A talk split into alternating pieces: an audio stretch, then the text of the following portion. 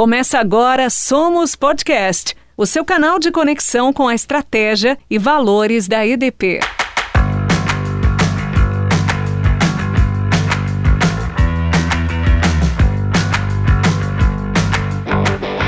Olá, tudo bem? Tá começando mais uma edição do Somos Podcast, seu canal de conexão com a estratégia e valores da EDP.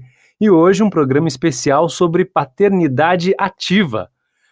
E para falar sobre esse tema, a gente vai bater um papo com a Priscila Mendes e o Felipe Mendes, que são casados, são pais de gêmeos e são funcionários da EDP. A Priscila é analista de gestão de risco e crise e o Felipe é engenheiro eletricista.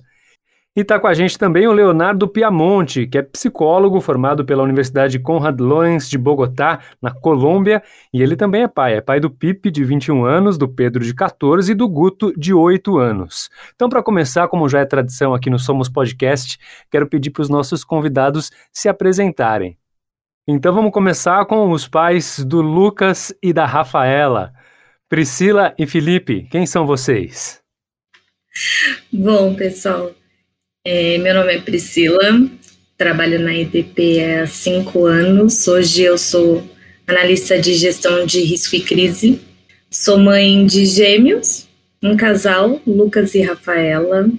Eles acabaram de completar um ano no dia 27 de julho e nasceram no meio dessa pandemia, dessa loucura toda que a gente está vivendo, né? Então, está sendo para a gente um grande desafio. Além da maternidade em si já ser um desafio, né? Viver tudo isso no meio da pandemia é bem desafiador.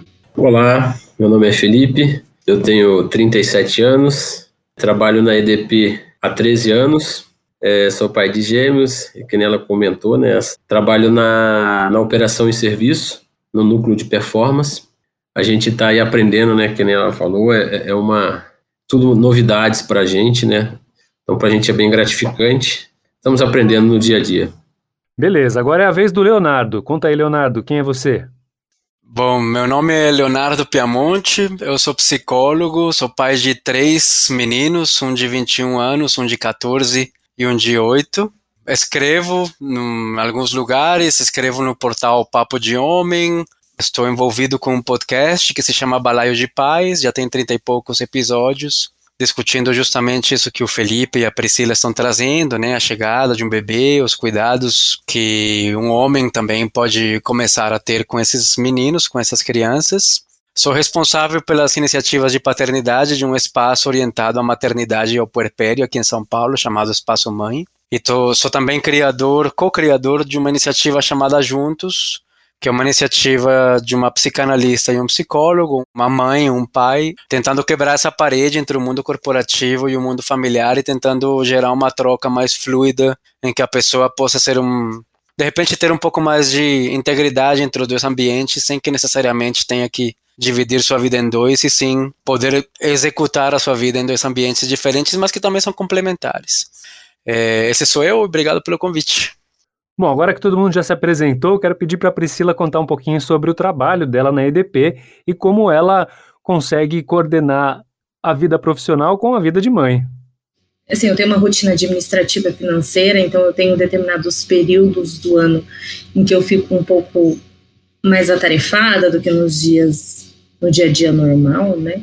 E aí acabou calhando bem com o nascimento dos bebês esse período finalzinho aí da minha gestação foi um final um pouco agitado, mas deu tudo certo, graças a Deus correu tudo bem. Depois que eles nasceram, eu acabei optando em deixá-los na escolinha justamente pelo retorno, né, ao trabalho. É uma empresa que eu gosto de trabalhar, é um, é um cargo que eu me identifico, eu não gostaria de deixar a empresa para viver a maternidade, mas eu também não posso deixar a maternidade de lado, né? Então as crianças ficam na escolinha em período integral. A gente não tem família aqui na, na cidade onde, onde nós moramos, então nós não temos esse suporte familiar para nos ajudar no dia a dia. E, e Felipe é o meu braço direito aqui dentro de casa. Temos que contar um com o apoio do outro, não tem jeito. E você, Felipe? Agora é o seu segundo dia dos pais como pai de gêmeos, né? Como é que você segura essa onda aí? Tá dando para segurar? Eu fiquei bem, bem assustado no início, né? Quando ela soube que ela estava grávida, né? E depois a gente soube que era de gêmeos, né? então isso, isso deu uma balançada. As pernas bambearam, que a gente fala, né? Nosso dia a dia, né? Bem, bem corrido, né? Para todo mundo é bem corrido. E justamente no ano passado, ainda no, quase no final, vamos dizer assim, na da gestação, né? Porque a gente começou com a pandemia em março e a previsão de nascimento era em julho. Me deixou muito preocupado, né? Aí começou a preocupação de tudo, né? É, vida profissional, vida de pai, pandemia. Isso deixou a gente bem, bem, bem preocupado, mas graças a Deus, né? Que nem a Priscila falou, é, nossa família não é daqui, nossa família é toda de fora, então a gente teve que se virar sozinho. Era eu e ela, ela e eu, e as crianças, né?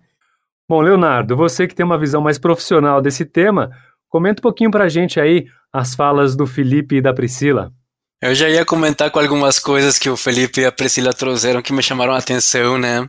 É engraçado, né? Eu fico me perguntando se para o Felipe e para os homens em geral, aqui estou falando do Felipe porque é o nosso homem convidado, mas será que para a gente é tão a gente se perguntou as mesmas coisas que a Priscila e outras mulheres se perguntaram: como os filhos vão mudar a minha carreira, como os filhos vão afetar a minha formação, as minhas atividades, né? É uma coisa que vem muito comum na mulher, né? A mulher que nesta sociedade ela tem os filhos na época em que em teoria é mais produtiva e os homens também, né? Mas como afeta a será que a gente entre homem a gente, em nossos círculos de homens, a gente comenta, putz, eu vou ter filhos. Como afetou a carreira tua o fato de ter um filho, né? Eu não vejo esse papo entre homens, né? Mas entre as mulheres é bastante comum. Mas o que, que é exatamente paternidade ativa, Leonardo? Falar de paternidade ativa, eu acho que tem um truque ali. Eu acho que a gente primeiro precisaria falar de paternidade primeiro. É uma coisa que a gente não entendeu antes. É, acho que ativa é um passo ali um pouquinho além. Ah, primeiro, a gente deveria entender o que é paternidade e o que é ser pai de alguém, que é diferente, né? A paternidade ela é um conjunto de ações contínuas, é um, é um cuidado contínuo exercido por parte de um homem, isso é importante dizer. Uma mãe não é pai, uma mulher não é pai, uma mulher não faz a função de um pai uma mãe, como às vezes os brasileiros falam, é uma mãe sobrecarregada, abandonada por um homem na parentalidade, não é uma mãe que virou pai, certo? Em casais lésbicos não tem pai, tem duas mães, ou seja, a gente para falar de paternidade tem que falar primeiro que tem um homem que exerce cuidados contínuos sobre uma criança, seja sua por descendência ou seja do seu convívio por adoção ou por ser um pai afetivo. Isso é diferente de ser pai de alguém, por exemplo. É, ser pai de alguém, eu posso ser pai de alguém e nunca ver essa pessoa. Posso ter sido pai de alguém, essa pessoa ter meu sobrenome e eu não me envolver em nenhum cuidado. Antes de falar de paternidade ativa, a gente deveria começar a entender o que é a paternidade. Quando a gente fala aqui que é a maternidade, fica todo mundo muito óbvio, muito claro, é lógico o que é uma mãe. Mas o que é um pai? É um cara que dá o sobrenome? Isso seria um pai? Isso seria uma pessoa que exerce a paternidade? Uma pessoa que traz o dinheiro, por exemplo? Uma pessoa que paga uma pensão é suficiente para se chamar de pai, de paternidade? Uma pessoa que, é, sei lá, protege eventualmente, defende, é, estabelece regras, é um pai? Acho que antes de falar de ativa, deveríamos entender o que é paternidade. E aí, quando a gente tem a paternidade ativa, eu acho que a paternidade ativa é um termo que acho que agrada e desagrada ao mesmo tempo. Acho que o fato de falarmos de paternidade ativa acaba trazendo um certificado de papai legal, de papai descolado, de papai né, que cuida dos seu, seus filhos e faz as casas nas árvores e toma cerveja artesanal. E essa figura do pai me incomoda bastante, porque eu acho que se tem uma coisa que, que não é glamurosa, é cuidar de uma criança. Cuidar de uma criança é difícil, é chato, é cansativo. Tem horas que você não quer mais, tem horas que você perde a paciência, tem horas que você precisa de apoio mesmo, porque senão você vai perder a cabeça. Tem horas que seus filhos não precisam de você e você insiste. Ou seja, não tem nada de glamuroso, na verdade. Acho que o, o verdadeiro cuidado paterno, ele ocorre quando não, ninguém está vendo, quando não dá foto no Instagram, quando ninguém está olhando, Aí, de repente, a gente consegue começar a falar de algum tipo de paternidade diferente ao que a gente viveu até o momento. Felipe, agora você, conta pra gente o que mudou na sua vida depois que você se tornou pai. Aliás, conta também como é que é a divisão de tarefas lá, você, a Priscila, as crianças, como é que funciona isso na rotina da sua casa? O maior sonho da minha vida era ser pai, né? Depois de 10 anos de casado aí, a gente, a gente teve esses dois pequenos, né? Praticamente me virou de cabeça para baixo, né? Vamos dizer assim. Responsabilidade, a gente, a gente fica um pouco com medo, mas é, mudou muito para mim, sabe? Eu acho que tudo que eu vou fazer, ou que eu pretendo fazer, a gente acaba tendo um propósito, vamos dizer assim, né? Eu vou fazer alguma coisa, mas eu acabo pensando primeiro neles ao invés de mim e da Priscila, né? Então a gente acaba sempre pensando nos pequenininhos, né? Vamos dizer assim, qualquer coisa irresponsável que eu venha fazer, eles acabam sofrendo, né? Por hoje eles ainda dependem 100% da gente. É, referente às, às atividades, eu acho que a gente, é, que eu comentei, né? A gente vai separando. Por exemplo, hoje é, de manhã eu levo os dois no colégio, a gente acorda, troca eles, né? Ela troca é, enquanto eu vou tomando banho. Aí quando eu saio, a gente, eu já dou mamar para um, ela tá trocando o outro. A gente até brinca, fala que é uma linha de produção. que são dois. E, e, quando um chora que está com fome, você vai dar mamar para um, o outro já está chorando, então a gente sempre tem que estar tá os dois ali para poder estar tá cuidando deles. Então, é nossa rotina hoje. Eu levo eles para o colégio de manhã. Quando eu volto, eu já volto a trabalhar, né? Que chegou o horário do, do serviço. E no período da, da, da tarde, a Priscila busca eles. E assim a gente vai revezando, sabe? Cada vez um, um vai fazendo uma, uma atividade, vamos dizer assim, de casa, né? Uma de casa ou, ou das crianças, mas o das crianças a gente sempre está junto. É muito difícil estar tá só eu ou estar tá só ela cuidando deles, né? Até porque, que nem a questão do banho, né? Aí eu dou banho e ela troca eles. Então eu fico dentro do banheiro, ela vai, tira a roupinha deles, me entrega um, eu dou banho, e aí quando eu vou tirar um, ela já vem com outro. Então eu entrego uma mão e ela me dá de outra. É, enquanto eu vou dando banho num, ela vai trocando de roupa, né? Então a gente vai fazendo esse, esse revezamento para poder cuidar deles. E assim vai, até o horário de dormir. Né? Aí, final de semana, às vezes a Priscila vai fazer um exercício dela, ou eu vou fazer um exercício meu, a gente faz também essa, essa troca. Fica com as crianças enquanto o outro vai lá poder fazer as suas atividades. E você, Priscila, o que, que você acha aí? Como é que isso ajuda no dia a dia da família? É, sempre que nós estamos com bebês, nós dois estamos juntos. Eles estão sempre com a figura da mãe e do pai, sempre ali junto com eles. É, final de semana a gente aproveita para fazer um momento família, a gente vai num parque, dá uma volta, né? Então a gente está sempre juntos. Dificilmente um tá sozinho com os bebês em alguma atividade, alguma recreação, alguma coisa assim pediatra, né? A gente está sempre junto. Somos uma família bem unida e o Felipe me ajuda muito nessa divisão de tarefas e eu acho que é essencial isso para a mãe, porque muita, muitas vezes a carga fica toda em cima da mãe, né? Ah, é responsabilidade da mãe fazer a janta, é responsabilidade da mãe dar um banho, mas o pai também pode viver esse momento, né? O pai também pode estar tá ali, dar um banho no bebê, Felipe que deu banho neles até os dois meses de vida. Então, Felipe sempre foi uma pessoa muito ativa na vida deles e todos nós ganhamos. Bom, tem muito esse papo de que o homem, né, o pai, ajuda a mãe, né? Mas não são responsabilidades compartilhadas, afinal os dois são pais, né? Leonardo, o que, que você acha aí da, dessa história toda? E qual é a importância da paternidade ativa na formação da criança? Como é que você enxerga o papel do pai hoje comparando com gerações anteriores? É, essa questão de dividir as tarefas eu acho muito legal, mas eu vou desafiar vocês a pensarem de uma forma diferente. Quando a gente ouve uma mulher falando, ah, ele me ajuda, a gente está vendo basicamente o funcionamento da sociedade em que a mulher assume que isso é uma coisa dela e alguém é legal o suficiente, alguém é muito bacana e vai me ajudar. Eu acho o negócio de dividir tarefas muito legal, mas eu acho que o grande desafio de um casal, e aproveitando que o Lucas e a Rafa estão tão novinhos, eu acho que valeria muito a pena vocês entrarem numa conversa de dividir processos mais do que tarefas. Quando você divide tarefas, Priscila, quando você divide tarefas, você não se liberta da carga mental. Quem tem que pensar na tarefa, quando deve ser feita, como deve ser feita, eh, se deve ser feita assim o assado, se é lentilha ou grão de bico ou feijão, é você. Quem faz pode ser qualquer um dos dois, mas quem pensa as coisas é você. Isso vai te levar num nível de esgotamento, ainda mais com duas crianças, que é muito perigoso, na verdade, né? Acho legal a gente dividir processo, sabe? Tipo, é, o que você falou, o pai também pode dar banho, sim, mas o pai também pode ver se as toalhas estão limpas, pode ver se as toalhas estão secas, se tem meinha, cueca, calcinha. Assim, é mais do que o banho, entende? A comida é tua.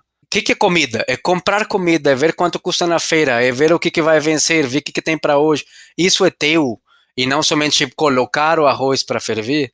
Aí você começa a ver uma casa bem mais equilibrada. Agora sim, respondendo a, a pergunta sobre o que, que mudou dos nossos pais para hoje, é que eu acho que o exemplo do Felipe ele é muito ilustrativo. A paternidade, quando foi inventada, porque a paternidade foi inventada, não é um ato natural da nossa espécie, os, os, os, mamíferos não são pais, os mamíferos são mães, mamíferos, não são papíferos, são mamíferos. Eles mamam, tem uma mãe por perto, mas o pai cai fora assim que o ciclo é completado do, do acasalamento. E isso acontece até hoje com 6 milhões de brasileiros que não têm o nome do pai no RG. Então, isso não mudou tanto, mas quando a gente inventou a paternidade mais ou menos 6 mil, 7 mil anos atrás, como um mecanismo social, até hoje, até muito pouco tempo atrás, nada mudou desse pai que possivelmente o Felipe teve, desse pai que possivelmente eu tive, a Priscila teve, é um momento de ajuste cultural, é um momento de virada, é uma curva que a humanidade tem que tomar e que o Felipe está tomando, no sentido em que um pai já não é um cara que procria, provê e protege e passa a ser um cara que cuida. É, essa acho que é a grande sacada. Assim, eu já não tenho filhos para continuar o meu patrimônio, não tenho filhos porque são a base do casamento. Eu tenho filhos porque eu quero. Felipe fala, é um sonho meu, eu queria ter filhos. Que é uma fala impossível faz 30 anos. Hoje um homem diz, eu quero ter filhos e eu cuido deles. Mas é aí que é legal a gente ampliar as noções de cuidado. Cuidar não é somente conseguir pagar a escola, não é só conseguir pagar as comidas, mas justamente o que a gente estava falando. Tem meinha para semana que vem? Sabe, como estão as calcinhas? Tem número suficiente? E o uniforme de escola? Assim, antes de perguntar para a mulher, é fazer. Antes de pedir autorização, é fazer. E a mulher tem o grande desafio de entregar. É, eu acho que essa questão da mulher de entregar o fardo, né, dividir o processo é um, é um pouco complicado mesmo, mas realmente é necessário. E um exemplo que eu vou trazer aqui para você foi a primeira vez que o Felipe saiu sozinho com os bebês a minha cabeça não parava quieta. Será que tá tudo bem? Será que já mamou? Será que já trocou a fralda? Os dois voltaram inteiros para casa, tava tudo bem, estavam mamados com a fralda limpa, tava tudo bem, mas realmente a gente tem essa pressão, essa carga mental que a gente não consegue desprender, né? E não é culpa tua, Priscila. Você sabe que eu tenho uma, uma ideia, tipo um exemplo. Você sabe a principal diferença entre uma bicicletinha de menino e uma bicicletinha de menina? Imaginei a cor. E não é a cor, não. É a cestinha, Priscila. A bicicleta de menina tem cestinha. A bicicleta de menino não tem cestinha. Porque a gente ensina nossas meninas que tem que colocar coisas para carregar, para levar para mais tarde essas cestinhas vão virar bolsas, que vão virar cargas mentais, que vão virar a minha mãe dá conta de tudo, eu tenho que dar conta de tudo, eu preciso ser uma supermãe. A bicicletinha que a gente teve, tanto o Felipe quanto eu, fazia barulhos, tinha luzinhas, mas não tinha cestinha, porque a gente não foi treinado para pensar em que, que vai precisar daqui a pouco, ou em levar alguma coisa com a gente. Então o desafio eu acho que não é nem teu, é um desafio social das mulheres existe uma coisa que chama parentalidade, que vai é, é cuidar da próxima geração, independente de ser homem ou mulher. O cuidado não tem gênero, não tem nada na biologia, na genética de um homem que o impeça de cuidar. Assim como não tem nada na biologia da mulher que a deixe mais propensa ao cuidado. Isso é tudo cultura. Isso que ele comentou é, é bem, é bem, é bem verdade, vamos dizer assim, né? Essa questão que a gente precisa mesmo pegar o processo, né? Realmente a gente acaba falar, ah, tem que fazer a janta, eu, eu, nunca tinha pensado nesse lado, né? Realmente é isso mesmo que ele comentou, né? Ah, eu vou lá, faço, mas eu nunca tinha pensado nessa questão de tomar conta do processo inteiro, né? Para poder aliviar essa carga, vamos dizer assim, da, da mãe, né? Da Priscila. É uma coisa para a gente fazer aí, começar a adotar. Eu acho que, assim, um exemplo da que você comentou do pai ativo, né? O Felipe percebeu que eu estava bem esgotada psicologicamente cuidando de dois bebezinhos. E uma iniciativa que acabou partindo do Felipe falou: olha, por que você não faz um, uma atividade física? Uma hora. Eu acho que é importante esse momento seu, sozinha, para você se desligar, se desprender um pouquinho e você respirar e voltar para casa mais tranquila, né? E aí eu fiquei pensando, mas como? Você vai ficar sozinho em casa com dois bebês? Você vai cuidar? Você vai dar mamar? E aquela questão toda na, na, da cabeça da mãe, né? Do medo da mãe. Mas deu super certo e tem trazido resultados isso, né? E ele vai fazer diferente de você. E vai estar tudo certo. E talvez, assim, vai errar em muitas coisas, porque é, aprendendo, né? A gente aprende, né? Eu acho muito bonito isso, você falar isso, Priscila, porque as crianças elas se beneficiam muito quando elas sentem que elas pertencem a uma coisa maior do que elas, sabe? E que a mamãe também tem espaços, e que a mamãe também precisa de tempos, e que a mamãe também tem suas atividades. Que o papai tem hobbies, que a mamãe tem paixões, que o papai tem séries que ele gosta, que a mamãe adora filmes. Quando as crianças percebem que o mundo gira ao redor delas, não porque elas sejam más, mas porque, assim, é, se o mundo gira ao redor de uma pessoa, essa pessoa tende a virar um pouco tirânica, um pouco despótica, um pouco, sabe, um pouco intolerante com a tua necessidade. Bom, muitas empresas como a EDP vêm ampliando os benefícios da maternidade e da paternidade, como o caso da licença de 30 dias para os pais. Leonardo, você acredita que essas iniciativas contribuem para a paternidade? Eu fico muito feliz de ouvir isso, fico muito contente, acho de um pioneirismo assim maravilhoso cabe às empresas realizarem mudanças sociais que às vezes os governos são mais, mais lentos em promover. Às vezes as empresas têm mais rapidez de ouvir a necessidade das suas comunidades do que os governos. A gente vem discutindo pautas para ampliação da licença paternidade, que hoje é de cinco dias corridos, não é que é cinco dias úteis, é que se você teve um filho na quinta-feira, segunda-feira você já tem que trabalhar. Eu acho que as empresas elas tem esse chamado. Não somente com a paternidade, mas com a maternidade também, com a saúde mental das pessoas que trabalham ali. Promover a humanidade do, da sua comunidade.